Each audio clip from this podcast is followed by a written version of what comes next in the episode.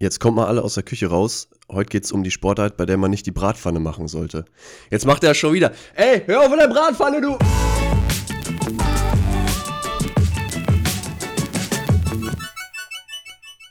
Ich muss hier nochmal eben wieder zurechtweisen hier.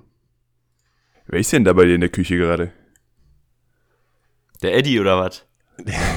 ja, genau. Es wird schon Mittagessen gemacht. Eddie Irvine. Es geht um Formel 1. Nee, wie kommst du darauf? Das war jetzt nicht wegen dem Bratpfannentipp, sondern ich habe Eddie, Eddie Irvine und das ist, glaube ich, ein ehemaliger Formel 1-Fahrer, habe ich einfach mal ins Blaue geschossen. Ist nämlich richtig jetzt, ne? Nee, Das wäre wieder typisch gewesen. Affentennis hatten wir ja auch schon. HS2 sonntags morgens früh shoppen hätte Formel 1 ganz gut gepasst, finde ich. Das stimmt. das stimmt. Ja, Ihr wisst wahrscheinlich nix. Boah, also Bratpfanne. Bratpfanne sagt mir schon was. VOG WM. irgendwann, irgendwann kommt die Bock-WM. Auf jeden Fall. Ne, sag Boah, mal was. ist, ja genau, hau mal raus jetzt hier. Warte, Ja. warte, warte. Bratpfanne, Asien. Oh, es geht schon wieder Mm. los. Wir sind in Indien. Sprechen wir gleich drüber.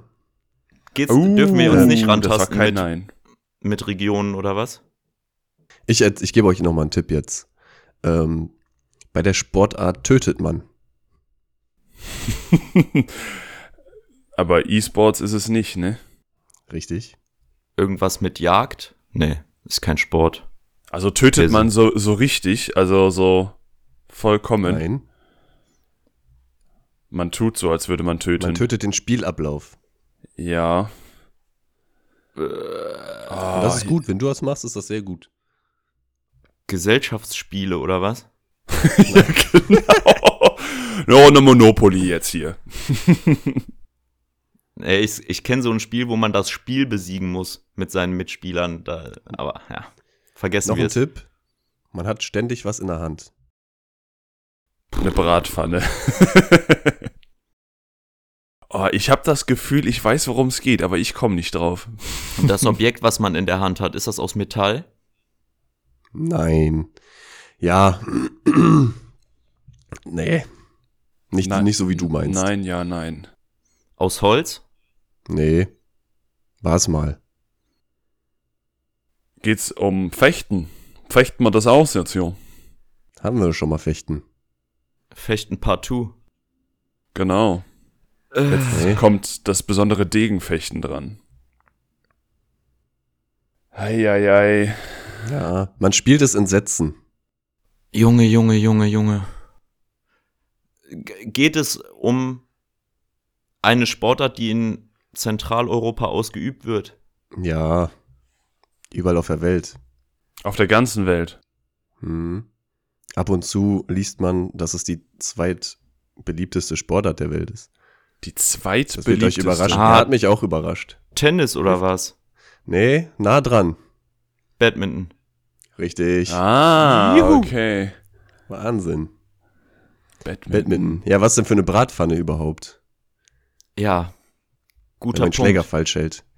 Wenn man den Schläger hält, ne, dann sollte man ihn eigentlich so halten, dass wenn man die ähm, flache Hand auf, auf den Schläger oben drauf hält und dann mit der Hand am Schaft runterrutscht bis zum Griff und dann festhält, dann hat man den richtig. Wenn man den Schläger dann um 90 Grad dreht, ja, dann hat man den wie eine Bratpfanne in der Hand. Und das ist falsch. Ab und zu wird es auch benutzt für, fürs Töten zum Beispiel. ja. äh, töten ist übrigens, ähm, wenn man den Ball ziemlich nah am Netz direkt auf den Boden zimmert. Mhm. Na gut, was, was du quasi nicht mehr verteidigen kannst. Richtig. Da spricht man von Töten. In vornehmen Sportarten wird von einem Schmetterball gesprochen, beim Badminton vom Töten. Sagt Töten, uns das ja. schon was über die Leute, die Badminton spielen? nee. Töten. Eine schnelle, peitschenartige Bewegung. So, ähm, Badminton ist ja eigentlich bekannt, ne? Ist im Schulsport integriert worden irgendwann mal, hat ähm, der Mitgliederzahl der Badmintonvereine nicht weitergeholfen. Tatsächlich. ähm, Ja. wird international auf zwei Gewinnsätze bis 21 Punkte gespielt. in der deutschen Bundesliga spielt man drei Sätze bis elf. Mhm. Das wäre mir jetzt auch eher Ja. bekannter gewesen. Aber wie dumm. Warum spielt man nicht so, wie es überall auf der Welt gespielt wird? Das weiß ich nicht. Ist auch die Frage, ob das einen Nachteil hat für deutsche Athleten international, Genau. weil die Belastungsdauer ja länger ist. Wobei, also tatsächlich habe ich in letzter Zeit viel über Badminton verfolgt, was äh, Profis angeht, weil bei mir im Oberbergischen gibt es eine Profi, oder ja, das ist kein großer Verein, aber die haben Profis und deutsche Nationalspieler, die immer auf Turnieren in Thailand oder so unterwegs sind und da auch ganz gut abschneiden. Also scheinbar nicht. Also scheinbar gibt es keinen Nachteil. Ne, die schneiden auch international ganz gut ab. So. Ja. Ja, ich glaube, das bewegt sich ja, das bewegt sich ja immer noch in der, in der Dauer, die ja vertretbar länger ist. Ne? Das ist ja jetzt nicht nach dem Motto, sonst spielen wir eine Viertelstunde, diesmal spielen wir eine Stunde, sondern ich glaube, das ist von der Länge her vielleicht noch kompensierbar. Weil so ein Training oder so dauert ja auch viel länger. Ja, man muss sagen, also die Belastungsform beim Badminton ist sehr intensiv, ne? Und auch Mhm. sehr divers. Also man braucht viele, ähm, viele Fäh Fertigkeiten, um da wirklich oben mitzuspielen, ne? Auf jeden Fall. Man muss schon flink sein, ne? Flink, man braucht ähm, auf jeden Fall die Ausdauer, die eine andere Ausdauer ist als jetzt beim Fußball oder beim, wenn man mal Joggen nimmt einfach, ne? Das ist schon dieses ähm, Intervall, diese intervallartige Belastung, die die haben. Ja, Das ist schon mal noch eine andere Hausnummer. Da hängt einem schneller die Lunge aus dem Hals raus. Und dann musst du halt trotzdem noch die koordinative Komponente äh, die ganze Zeit sauber hinbekommen. Feinkoordination, äh, Auge-Hand-Koordination. Das auch noch in der letzten Minute. Das ist schon noch mal was anderes, ja. Und dennoch muss man absolut ruchlos sein zum Töten. So ist es. Alternativ kann man auch wischen. Okay. Das ist eine, Plot das ist eine, Twist. Variante, das ist eine Variante des Tötens. Ach, ich dachte, Damit- das wäre jetzt so ein Slice. So ein Damit könnt ihr mal zur örtlichen Polizeibehörde gehen. ja, das ist, wenn man das Netz nicht berühren will, ne? also wenn man dies von oben runterhaut beim Töten, da ist die Chance, dass man das Netz berührt, ja schon groß. Wischen, da wird man quasi von der Seite rüber mit dem Schläger und da ähm, erwischt man dann das Netz nicht. Ja. Ein bisschen so Scheibenwischerbewegung. Darf man da mit dem Schläger übers Netz drüber? Ja, gute Oder musst du Frage. in deiner Hälfte bleiben? Quasi wie beim Volleyball, wo du nicht übers Netz greifen darfst, theoretisch, ne? Sonst könntest du ja wirklich so nah ans Netz gehen, dass du quasi den Schläger schon überm Netz hältst und einfach nur so senkrecht runtertitschst. Das Ja. dürfte ja eigentlich nicht erlaubt sein. Was meint ihr denn, wo kommt die Sportart her? Aus welchem Land? Wo ist der Ursprung? England. Nee. Dennis sagt nee. Was meinst du denn, Dennis? Ja gut, die Asiaten sind da sehr gut drin, aber ob die das erfunden haben, Nee, nee, haben sie nicht. haben Glaub sie ich nicht, ne? Ich, ich Auf wollte dem auch. britischen Bürgersteig. Ja. da zieht sich durch. Oh, gute Also, Frage. ähm, ihr kennt mich. Ich nehme keine Sportart, die nicht aus Indien kommt. Kommt echt aus Badminton- Indien? Badminton kommt aus Indien, ja. Ah, okay. Ähm, vor so 2000 Jahren hat man da schon mal Höhlenzeichnungen gefunden. Und da hat man schon gesehen, dass die so mit hölzernen, äh, abgeflachten, ja, man kann schon Schläger nennen, sich äh, so ein paar Hühnerfedern hin und her gespielt haben, die die in Holz, Holzbälle gesteckt haben. okay, jetzt hast du uns verarscht und jetzt wirklich? Ja, ist wirklich so. und ähm, Letztes Mal Truthahnfedern, dieses Mal Hühner. Die, A Das arme Geflügel, ey. Ja, und irgendwann ähm, war es wie beim, was beim Snooker war es auch so, dann war irgendein Kolonialoffizier, der hat das aus Indien mitgebracht. Da hieß es dann noch Puna, P-O-O-N-A. Ja? Und ähm, dann gab es einen Landsitz in England, und der Landsitz hieß Badminton House. Und ähm, der hat es dann 1872 zu Badminton gemacht. Verdammt, deshalb habe ich England gesagt, wegen des Namens, weil ich wusste auch Ja. natürlich, dass die da in Thailand und so in der Ecke sehr gut sind, aber ich dachte, dann würde das ja nicht Badminton heißen. Hast du mich an Leim gekriegt, Mensch. Darauf erstmal einen Schluck Bier. Es gab aber schon eine Form des Federballs, und zwar äh, zu Barockzeiten. Da hieß es dann äh, Battledore oder Battledore oder Shuttlecock oder Jeu de Volant. Ah, Mary? Also Spiel des Fliegens oder so kann man das übersetzen, glaube ich. Ja, kommt hin. Frankreich wäre auch mein nächster Tipp gewesen. Es passt irgendwie zu den Franzosen, ne? So Federball. Badminton. Ja. Badminton. Das ist auf jeden Fall mehr so der Adel gemacht dann, ne? Also die haben sich da ein bisschen den Ball hin und her gespielt. Elfen gleich über, über den Schlosshof geschwebt. Und dann immer die Locken von der Perücke so in Zeitlupe nach links und rechts gewählt. Ich glaube, wir haben alle diese Bilder gerade im Kopf. Es gab auf jeden Fall das Problem, dann als Badminton angekommen ist in England, ähm, dass es draußen häufig zu windig war für den Sport und es gleichzeitig noch nicht wirklich äh, passende Indoor-Möglichkeiten gab, um zu spielen. Und deswegen hat man sich hauptsächlich Kirchen rausgesucht, ähm, wo dann das, das Mittelschiff von der Kirche eine Decke hatte, die hoch genug war. Und da haben die dann drin gespielt. Und die Kirchenbänke haben die dann ähm, quasi als Logenplätze direkt benutzt für die Zuschauer. Krass. Dass das die Kirche mitgemacht hat, wundert mich sehr. Aber in England ist Ja. es ja mit der Kirche eh ein bisschen anders, ne? Wenn sich einer eine neue Kirche gründen, gründen kann, nur damit er seine Frau heiraten kann, dann darf man da auch Badminton drin spielen. Dann ist alles erlaubt. 1902 ist das Ganze nach Deutschland gekommen und ähm, der erste festlandeuropäische Verein, der wurde auch in Deutschland gegründet und zwar bei Frankfurt in Bad Homburg. Und ähm, dann gab es aber das Problem, also die fanden das alle ganz cool, aber es konnte sich nicht weiter ausbreiten aus dem simplen Grund, weil es nicht genug Schläger und Bälle gab. Bitter. Gab es nicht mehr genug Hühner in Bad Homburg oder was? Bisschen ernüchternd auch. Erste deutsche Meisterschaft gab es dann sehr viel später, erst 1953. Oh, das ist wirklich viel 1902 später. Erster Verein, 1953 erste deutsche Meisterschaft. Was haben die in den 50 Und- Jahren dazwischen gemacht? Ja, ähm, Zwei Bälle und Kriege, Schläger Sich produziert. die Schläger gebastelt und geschnitzt. genau. Stimmt. Die waren nicht mit zwei Weltkriegen beschäftigt. nee, genau. genau. Ja, da war ja und was. ähm, jetzt kommt was ganz Interessantes. Und zwar hat dann im selben Jahr, also wo die erste deutsche Meisterschaft war, ähm, hat sich auch der Deutsche Dachverband gegründet. Und zwar mit dem Vorsitzenden Hans Riegel aus Bonn. Ach Quatsch. Ja. Und der hat dann auch auf dem Betriebsgelände von Haribo die erste reine Badmintonhalle gebaut Ah, in Deutschland. Betriebssport quasi. Werkself. Also man könnte sagen, Gummibärchen haben den deutschen, deutschen Badmintonsport nach vorne gebracht. Geil. Ich muss eben eine Anekdote zu Haribo erzählen. Und zwar äh, an dieser Stelle muss ich auf einen Podcast von einem Freund hinweisen, History of Snacks. Sehr schöne Folge über Haribo. Und zwar ist es lustigerweise so, dass Hans Riegel aus Bonn seinen Sohn Hans Riegel aus Bonn genannt hat. Und dieser Name wurde ungefähr 20 Mal weitergereicht. Also die heißen einfach alle nur Hans Riegel. Auch die Töchter. Hans, komm mal, komm. Hör auf mit der Bratpfanne zu spielen jetzt. Ja gut, das also da identif- identifiziert man sich mit der Marke Oder mit dem Namen. Hans Riegel.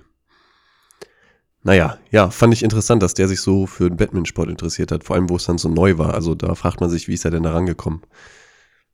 Das fragst du dich dann immer. Das, das müssen wir den Trainer fragen, nicht mir. Ja, der Hans Riegel war findig. Der hat nämlich auch äh, äh, selber klein gestartet. Also der hat seine eigene Gummibärchenrezeptur im Kochtopf zu Hause erfunden und daraus eine Weltfirma gemacht. Und genauso hat er auch dem Badmintonsport in Deutschland zu Weltruhm oder in, zu Deutschlandruhm verholfen. genau. Europäische Hochburgen sind übrigens England und Dänemark, also Dänemark auch sehr stark im Badminton. Ähm, ja, und dann so ziemlich der ganze asiatische Raum, also China, Indonesien, Malaysia, Singapur, Thailand, Indien und Korea. Also im Grunde alles außer Japan. Haben Okay. wir da. Wie Ähm, kommt's? We weißt du warum? Warum in Japan jetzt nicht so? Keine Ahnung, Okay. hab ich nicht gefragt. Die Sind auch mit lieber Federball. beschäftigt.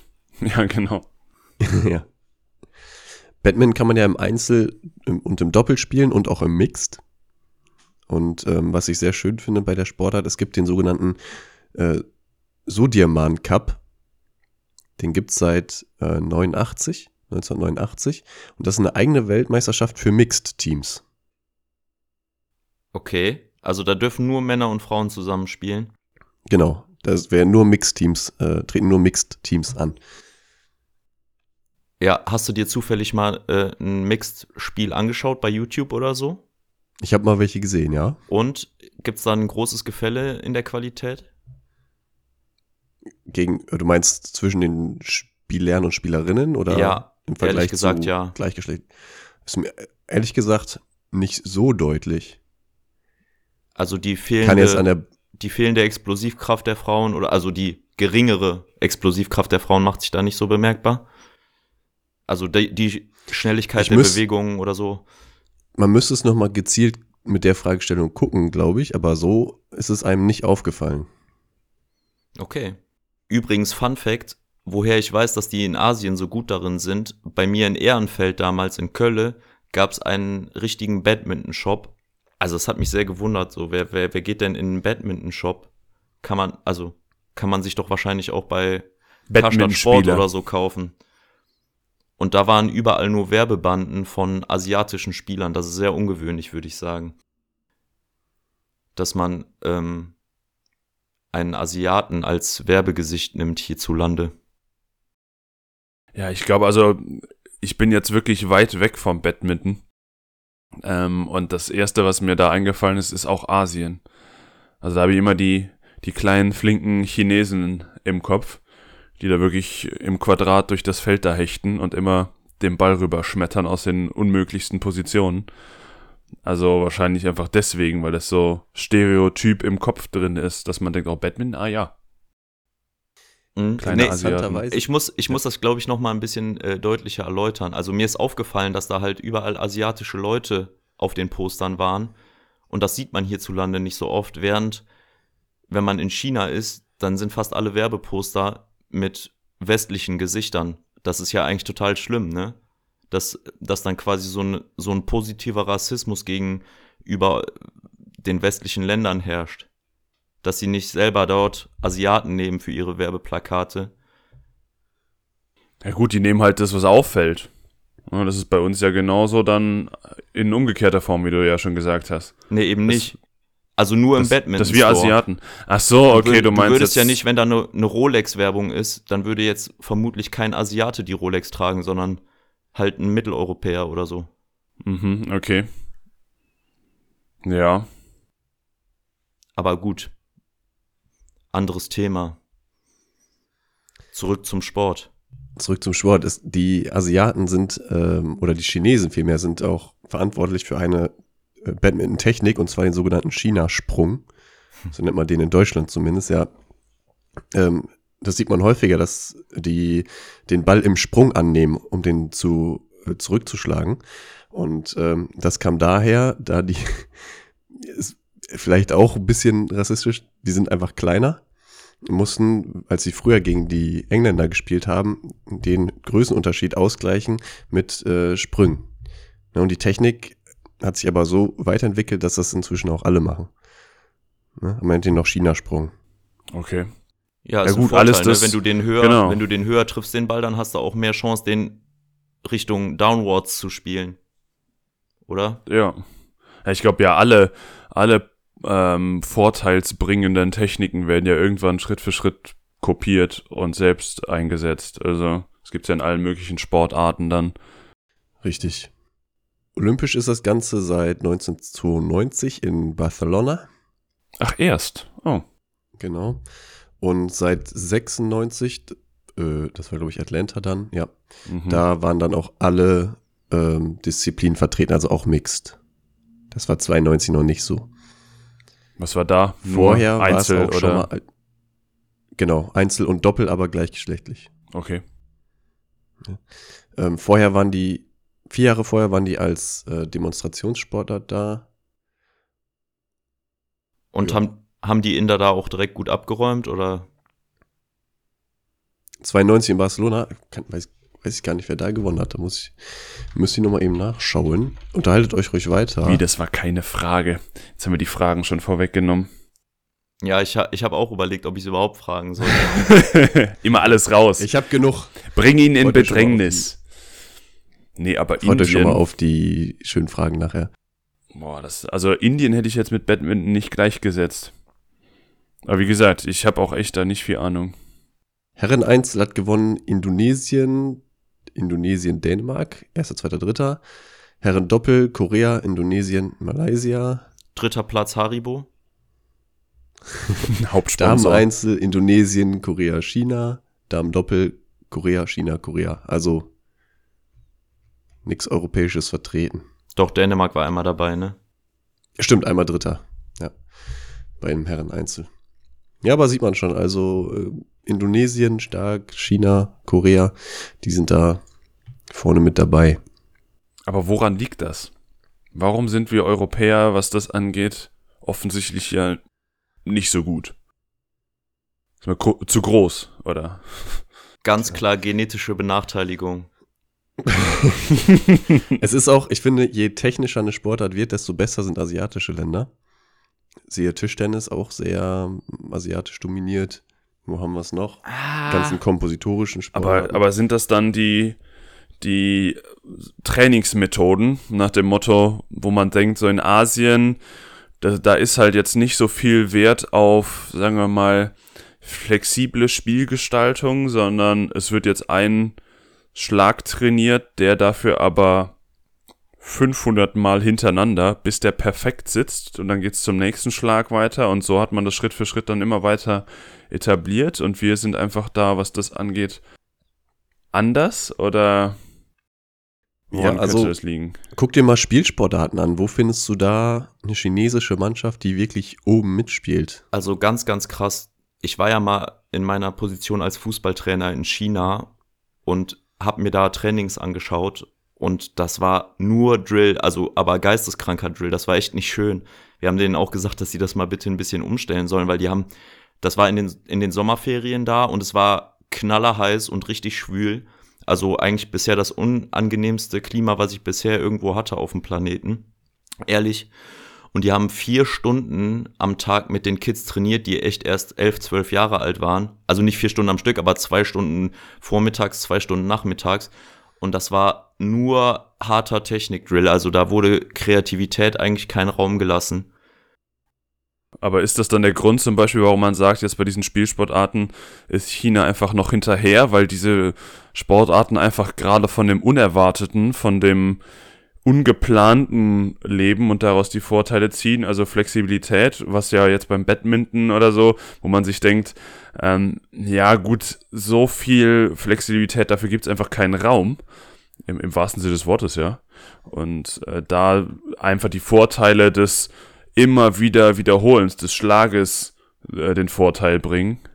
Ah, Ich sehe da nicht so einen linearen Zusammenhang, weil ich glaube, bei, beim Badminton muss man schon auch kreativ sein. ne? Da geht es dann mal darum, einen unerwarteten Schlag einzubringen, oder?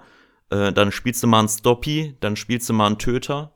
Ähm, Ja, aber das kannst du ja alles äh, so in Logarithmus packen sozusagen. Ne? Wenn der Ball so kommt, hast du die Option oder die Option. Spielst ihn lang, spielst ihn kurz, spielst ihn rechts, spielst ihn links. Wo steht der Gegner? also da gibt es auch Trainer, die beim Fußball die gleiche Herangehensweise haben. Ja. Aber sie denn damit erfolgreich? Das ist ja die ja, Frage. das wird immer mehr. Also früher wurde immer so dieser kreative Aspekt einfach, äh, äh, es gibt nicht eins zu eins eine wiederholbare Situation. Das war eigentlich ähm, die gängige Meinung. Und jetzt äh, gibt es Leute, die sagen, okay, wenn das passiert, hast du die beiden Handlungsmöglichkeiten. Wähle immer davon bitte aus meiner Sicht als Trainer die folgende. Ähm, auch wie so ein, wie so ein Entscheidungsbaum. Entweder du gehst links oder du gehst rechts und so weiter. Es geht schon. Aber äh, ja, Gut, klar, das, das kann den, natürlich den, den Spielern, denen vielleicht die, die Kreativität oder auch die Spielintelligenz fehlt, natürlich sehr helfen, dass denen Vorschläge gemacht werden, dass sie nicht selbst denken müssen, im wahrsten Sinne des Wortes dann, ohne das böse zu meinen. Ähm, aber das kannst du ja beim Badminton noch viel, also beim Badminton ist ja, wie, wie du schon sagst, Sebo, ist es ja viel stringenter, da sind die Situationen, viel, kommen viel häufiger vor, äh, die gleichen Situationen nach dem Motto, wenn der Ball kurz kommt, mache ich das, wenn der Ball lang kommt, mache ich das, links das, rechts das. ja Das ist beim, beim Fußball allein aufgrund der Raumgröße, allein aufgrund der Anzahl der, der Akteure, die dabei sind, ja nochmal was ganz anderes. Kreativität ist halt schwerer zu trainieren als diese ganzen technischen Geschichten. ne? Also Entscheidungsfindung und so kannst du auch trainieren. Aber das ist natürlich eine andere Geschichte, als wenn du einfach Bewegungen wiederholen musst. Ja, aber äh, ich weiß nicht. Ich denke, dass zum Beispiel auch in China am äh, Bob-Schlittensport trainiert wird, aber da haben die trotzdem keine Chance, obwohl das total nichts mit Kreativität zu tun hat. Und Hacky Sack zum Beispiel, ne, da sind die Asiaten auch gut, das würde ich auch als kreativ bezeichnen, oder wie seht ihr das? Also, vielleicht ist eine Hm, Tendenz zu erkennen, ich will euch jetzt nicht vollkommen widersprechen, aber es gibt auch da Nee, wie immer ja gut, wir brauchen auch ein Gegenbeispiele. bisschen Diskussion, ja. Ja. Hacky Sack finde ich jetzt auch sehr technisch eigentlich. Klar kann man da kreativ bei sein, aber schon sehr technische Geschichte. Aber ich glaube letztendlich, worauf es hinausläuft, ist, dass einfach die, die Art des Trainings eine andere ist. Vielleicht auch basierend einfach auf den sozialen oder gesellschaftlich-kulturellen Hintergründen dieses Drills, dieses straight, es wird das gemacht, so ist es angesagt und fertig. Ja, also ich war mit einem Trainerkollegen da, der Trainer, äh, äh, der Kollege hat sogar gesehen, wie ein Kind geschlagen wurde. Ich kann jetzt nicht für die Wahrheit dieser Aussage bürgen, aber ich vertraue dem da. Ja gut, Drill in maximaler Form halt. Mhm. Tja, okay. Wir gehen mal mehr ins Technische jetzt. Ähm, es gibt ganz viele verschiedene Schlagarten ähm, beim Badminton. Und ähm, da gibt es zum Beispiel den Clear, den Drive, den Smash, den Drop und den Stop. Und so hat man schon direkt alle Schlagarten eigentlich klassifiziert. Und somit, wenn wir mal dabei bleiben, ist es eigentlich sehr gut wiederholbar. Ne? Man von der gleichen Position aus spielt man alle Schlagarten mal durch. Ein Clear ist zum Beispiel ein sehr langer hoher Ball, den man versucht bis an die Grundlinie des Feldes zu schlagen beim Gegner. Ne, und da will man sich deswegen der Name so ein bisschen Freiheit verschaffen, falls man mal, äh, mal ein Sekündchen mehr braucht, wieder um sich in Position zu bringen. Mhm. Ja, macht Sinn. Ja. Der Drive hingegen ist dann, ist dann eher ein, ein schneller, flacher Ball, der so, ja, den man versucht, so möglichst knapp übers Netz zu spielen, so Augenhöhe vielleicht. Ja. Den Smash, das kann man sich, glaube ich, denken. Ne? Der Das Töter. Angriffsschlag, das ist mehr so, den man, den man kennt, äh, als Schmettern bei uns. Ne? Ja. Schmetterball. Ich musste nur an meine CD von früher denken, so Bravo-Hits, gab's auch die Smash, wisst ihr noch, mit diesem Superman drauf. ja. Damals. Lang ist her. Wo ist der Unterschied zwischen Drop und Stop? Stop ist auch ein Drop am Netz. Ein Dropball ist, ja, man kann ihn Stoppball nennen in Deutschland. Das ist ein Ball, der kurz hinter das Netz gespielt wird, aus welcher Position auch immer. Und der Stop ist dann ein Drop, den man spielt, wenn man selbst am Netz steht. Ne? Das sind diese ganz kleinen, äh, kurzen Bälle. Mhm. Ja. Wo du den Ball quasi eher auf deinem Schläger abprallen lässt und Genau. ja. Ja, man hebt ihn vielleicht sogar so ein bisschen rüber. Heben ist übrigens auch eine Technik, ähm, die tatsächlich benutzt wird, ne? Und das wird auch nur beim Spiel am Netz benutzt. Und halt hebt man den Ball leicht an, ähm, dass er ohne, ohne zu trudeln möglichst knapp über das Netz kommt. Ist, ist das Führen denn erlaubt? Nee. Das hatte ich mich in dem Moment auch gefragt, aber laut dieser Klassifikation müsste es ja dann sein. Ich glaube, es ist einfach nur sehr selten, weil wenn du deinen Ball da richtig um die Ohren geschmettert bekommst, dann machst du nicht so, oh ja, ich nehme den jetzt an und dann führe ich ihn wieder zurück. So. Genau. Dennis, dein Lieblingsschlag? Auf jeden Fall der Stop. Sebo? Ich finde den Clear ganz geil. Ich mag es, den so weit, weit Bisschen Luft holen können, ne? Ho hoch und weit bringt Sicherheit. Hoch und weit. es gibt auch den Angriffsclear, meine Freunde. Der wird ein bisschen flacher gespielt, aber trotzdem bis hinten an die Grundlinie. Nee, ich bin für die technischen Finessen, ich will den Drop. Du willst den Drop. Keiner hat den Smash genannt. Wir sind zu lieb, glaube ich. Ich glaube, das ist einfach der Klassiker, das wäre ja langweilig. Ja, genau. So, ich pöl drauf. Da kann ja jeder. Nee, ich bin halt eher der, der Roger Federer des Badminton. Der mit dem feinen Händchen, ne? Ja. Maestro. Es gibt natürlich auch Aufschlagvarianten. Ne, was, ich gehe die jetzt nicht alle durch, aber was stellt ihr euch unter dem Swip-Aufschlag vor? Ein Wischer quasi, oder? So ein, du gehst Ja. so von, von rechts nach links, gibst du dem Ball so, äh, oder Ball, nennt man das Ball, einen Wisch mit. Nee, nicht ganz. Also beim Swip-Aufschlag täuscht man ähm, einen kurzen Aufschlag an und im letzten Moment beschleunigt man aus dem Handgelenk und dann will man quasi, dass der Ball den Gegner überfliegt. Mhm. So nach dem Motto, du lockst den nach vorne und dann spielst du drüber. Genau, also man versucht immer zu erzwingen, dass der Gegner dann direkt schon im Zurücklaufen den Ball spielen muss. Das ist immer ein Nachteil. Ne? Ich korrigiere, Ja. neuer, Lieblings, neuer Lieblingsschlag Swip. Ja, da, beim Swip-Aufschlag, das ist sehr interessant. Das ist immer so ein Spiel mit dem Feuer. Ne? Man muss ihn hochspielen, dass er nicht drankommt, aber auch nicht so hoch, dass er genug Zeit hat, um zurückzulaufen. Ne? das ist, ist immer ein bisschen. Und dann aus dem, aus dem Handgelenk ist natürlich noch mal ein bisschen schwieriger, dann wirklich den so sauber zu treffen, dass er auch dahin geht, wo du willst. ne? Genau. Muss sagen, wenn man den Swip-Aufschlag nicht schafft, dann wird das meistens direkt mit einem Schmetterball beendet.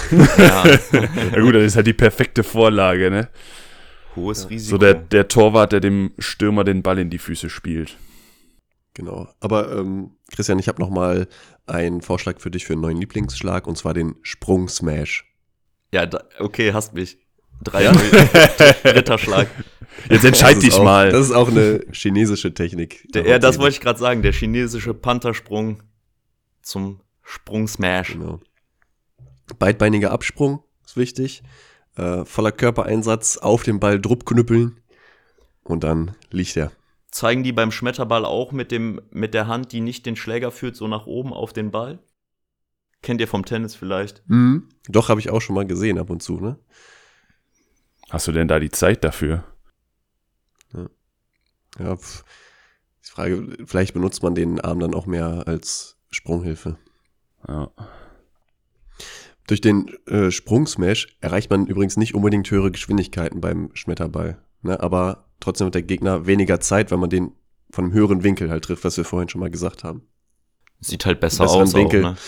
Das ist die Außerdem Hauptsache. richtig geil aus. Das ist die Hauptsache.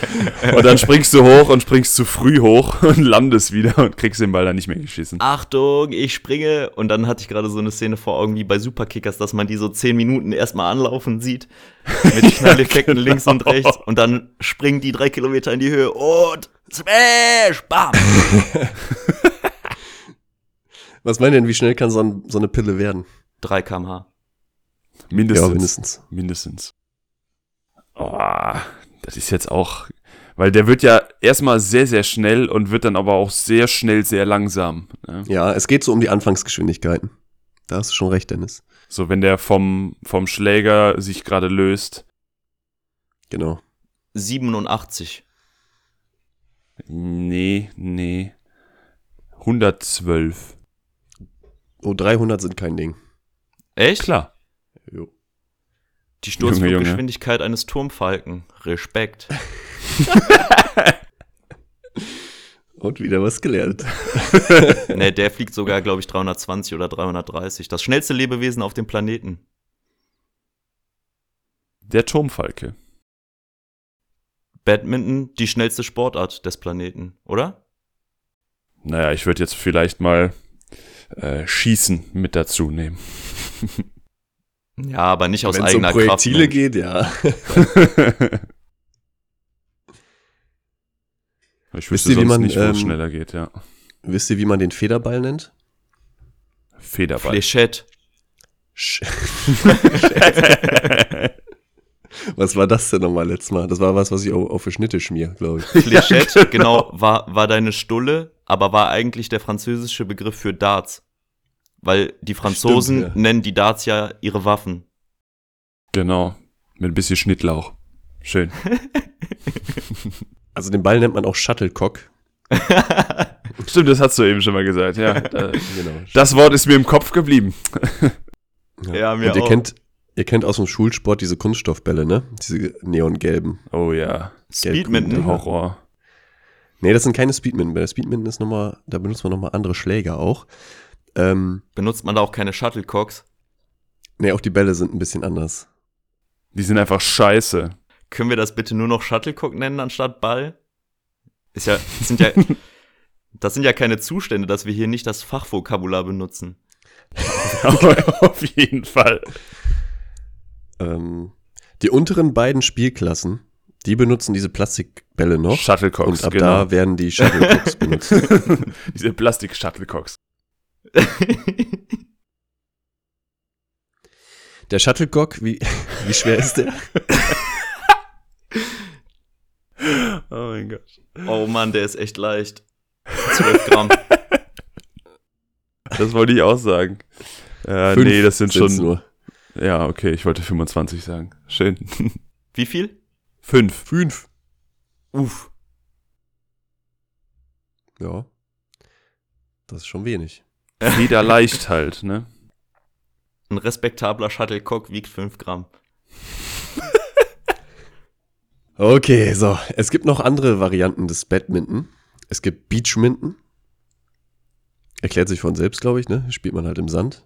Ähm, d- Dann gibt es das Speed, Speed Badminton oder Speedminton, auch genannt. Ähm, das spielt man nicht über ein Netz, sondern auf zwei auseinanderliegenden Feldern. Also jeder beansprucht ein Quadrat für sich.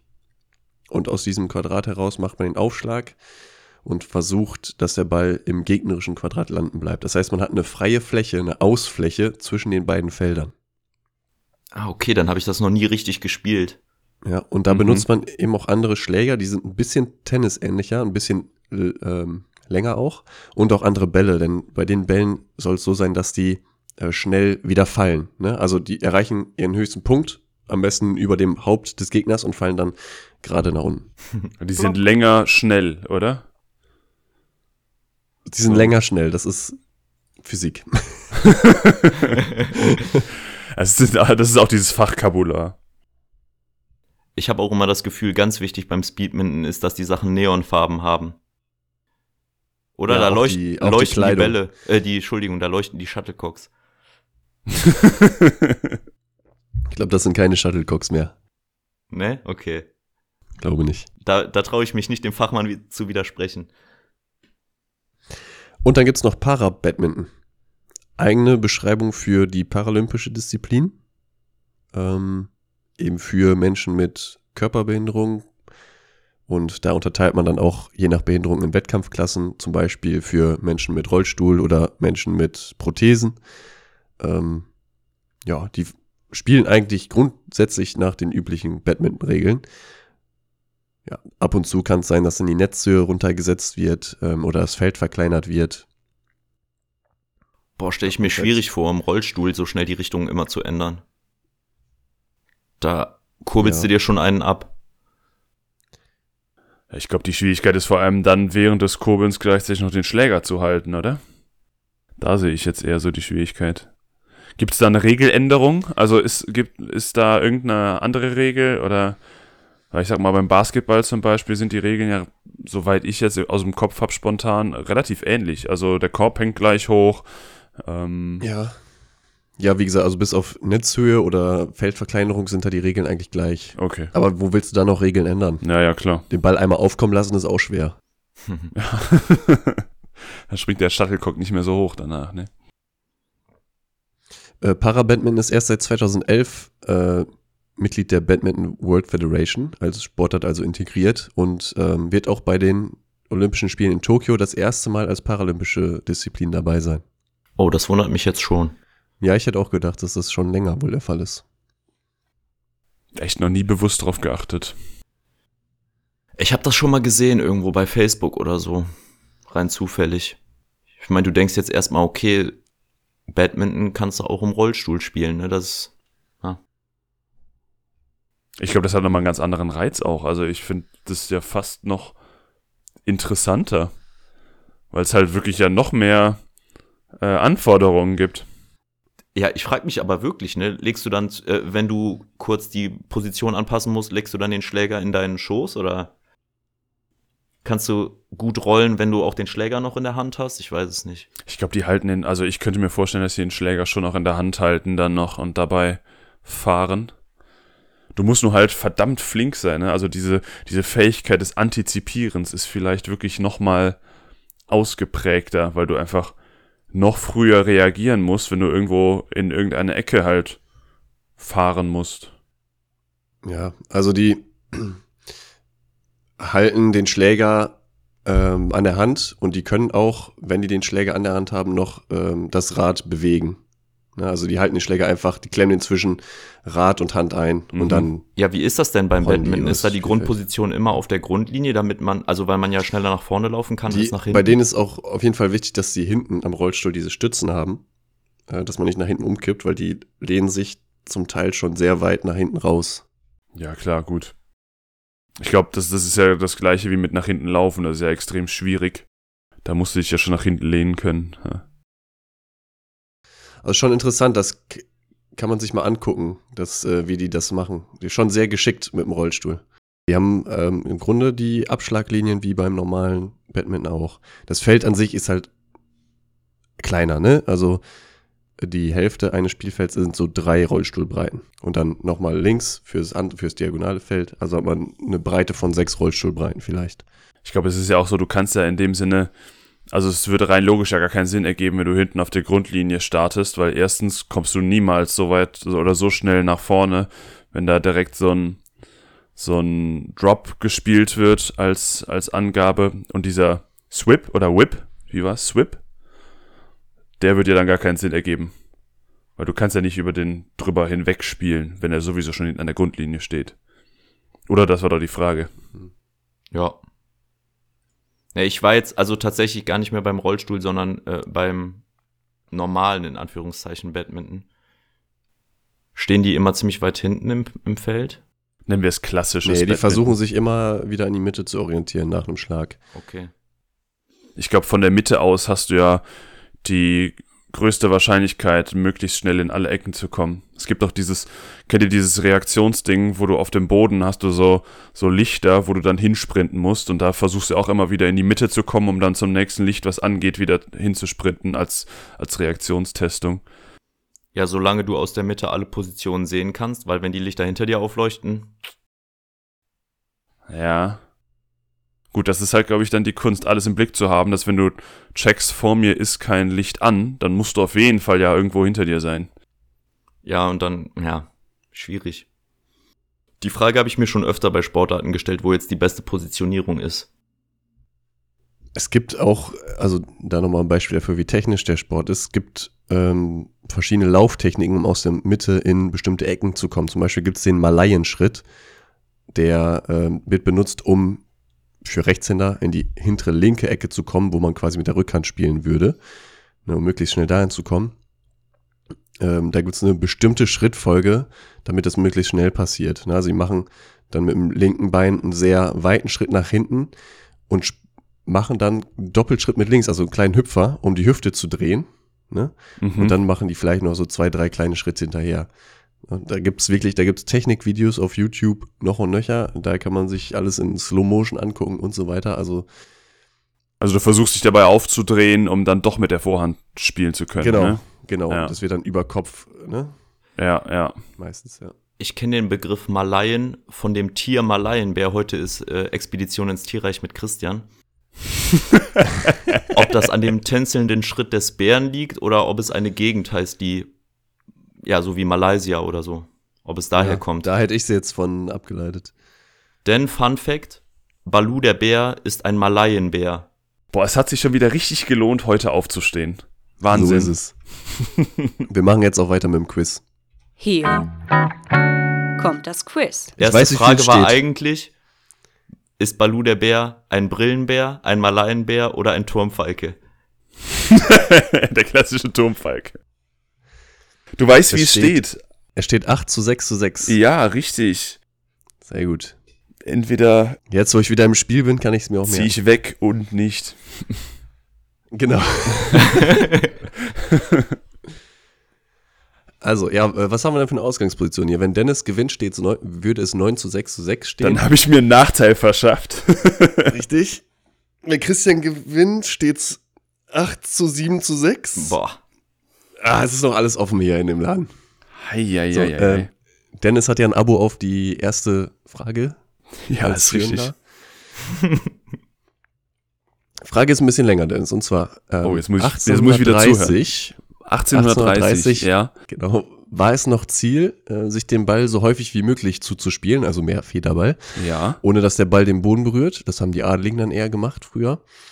Ähm, wie häufig konnte sich der Bau Ball laut einem urkundlich erwähnten Rekord in dem Jahr, also 1830, hin und her gespielt werden? Da ist natürlich jetzt direkt wieder die Frage, war das der klassische Shuttlecock, mit dem sie da gespielt haben, oder Das habe ich leider nicht verstanden. welche Federn? Waren das Gänsefedern? Hühnerfedern? Das waren bestimmt Nein. Gänsefedern. Ähm, urkundlich erwähnt 1830. Ja, das, da waren die schon schon flink auf den, auf den Beinen. Ich meine, die Haare mussten ja wehen. das war sicherlich 256 Mal. Oh.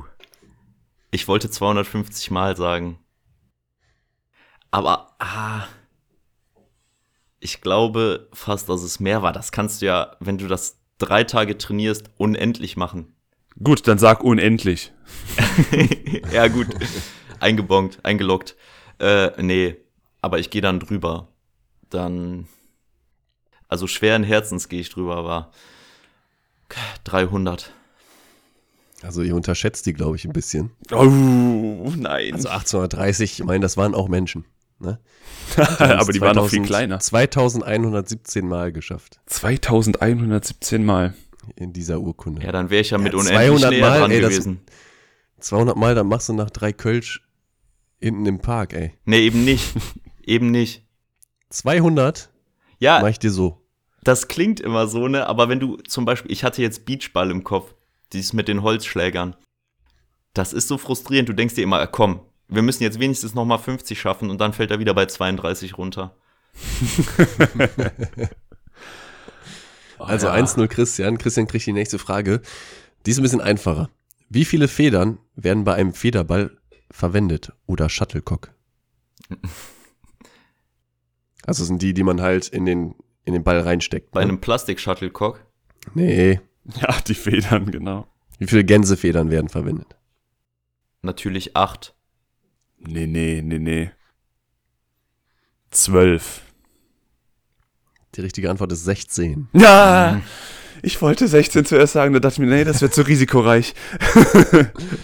Also 1 zu 1, spannend, spannend. Aber egal, ja, 1 zu 1. Frage 3. Boah, jetzt ballerst du die Fragen aber raus hier. Meine Ja, ja. Herren. Wie lange dauerte das kürzeste Match? Jetzt die 2 mal International. 21 oder? Ja, die 2 mal 21. Genau. Das kürzeste Match dauerte 12 Minuten und Nee, Entschuldigung, 32 ich muss noch berichtigen. Das waren zwei Sätze bis elf. Warum auch immer. Zwei Sätze bis 11. Dann dauerte das 7 Minuten und 23 Sekunden. Okay. Irgendwie denkt man oft, oh ja, da hat er ganz gut gelegen, oder? Wenn man nachziehen muss. Ja, ich sag das auch häufiger. Ja. aber ich will halt nicht mehr der Real Geier sein. Nach den Stempel hast du so, du bist der Real Turmfalke, bist du. ähm, ja, ja, ja, ja, ja, ja. Einfach nur, weil es zweimal bis elf ging, sage ich elf Minuten. Das kürzeste Match war 1996 im Uber Cup in Hongkong. Ähm, da haben gegeneinander gespielt Ra Kyung-min aus Südkorea gegen äh, Julia Mann aus England, also zwei Damen. Und die Sätze gingen aus 11 zu 2 und 11 zu 1. Und gedauert hat das Ganze sechs Minuten. Jawoll! Dennis, Dennis holt sich also äh, souverän den Sieg.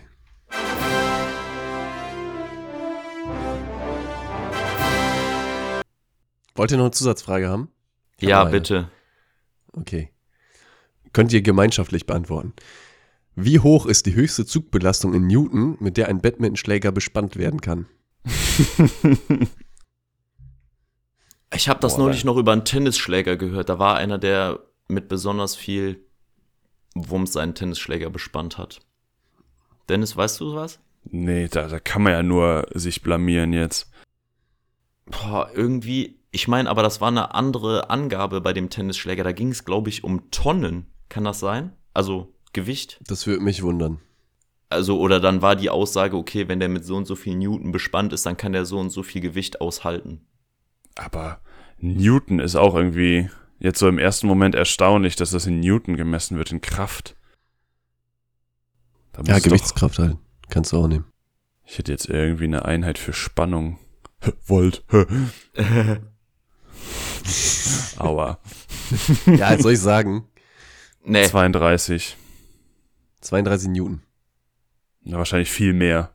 nee, ich, ich hatte einfach zwölf im Kopf, aber das ist wahrscheinlich wirklich zu wenig. Das glaube ich wirklich viel mehr. 130 Newton. Ja, Also 13 Kilo Zugkraft, Zugbelastung. ja. Günther Drupp. 130. Das ist so, das kann man sich irgendwie nicht vorstellen. Das ist so ungreifbar. So, Ja. was ist das jetzt? 130. So, kein Plan. Ja, und Physik war eh mein schlechtestes Fach. Drei, 13 Kilo. Sorry, Isaac.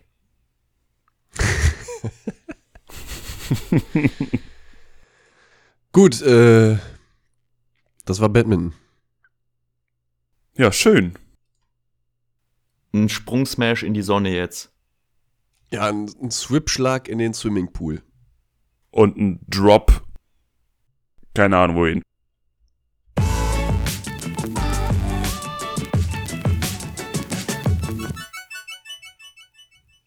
So, meine lieben Malaienbärchen, ich muss einen kleinen Nachtrag machen, um dem HS2 Bildungsauftrag gerecht zu werden. Natürlich handelt es sich bei dem schnellsten Lebewesen des Planeten um den Wanderfalken, nicht um den Turmfalken.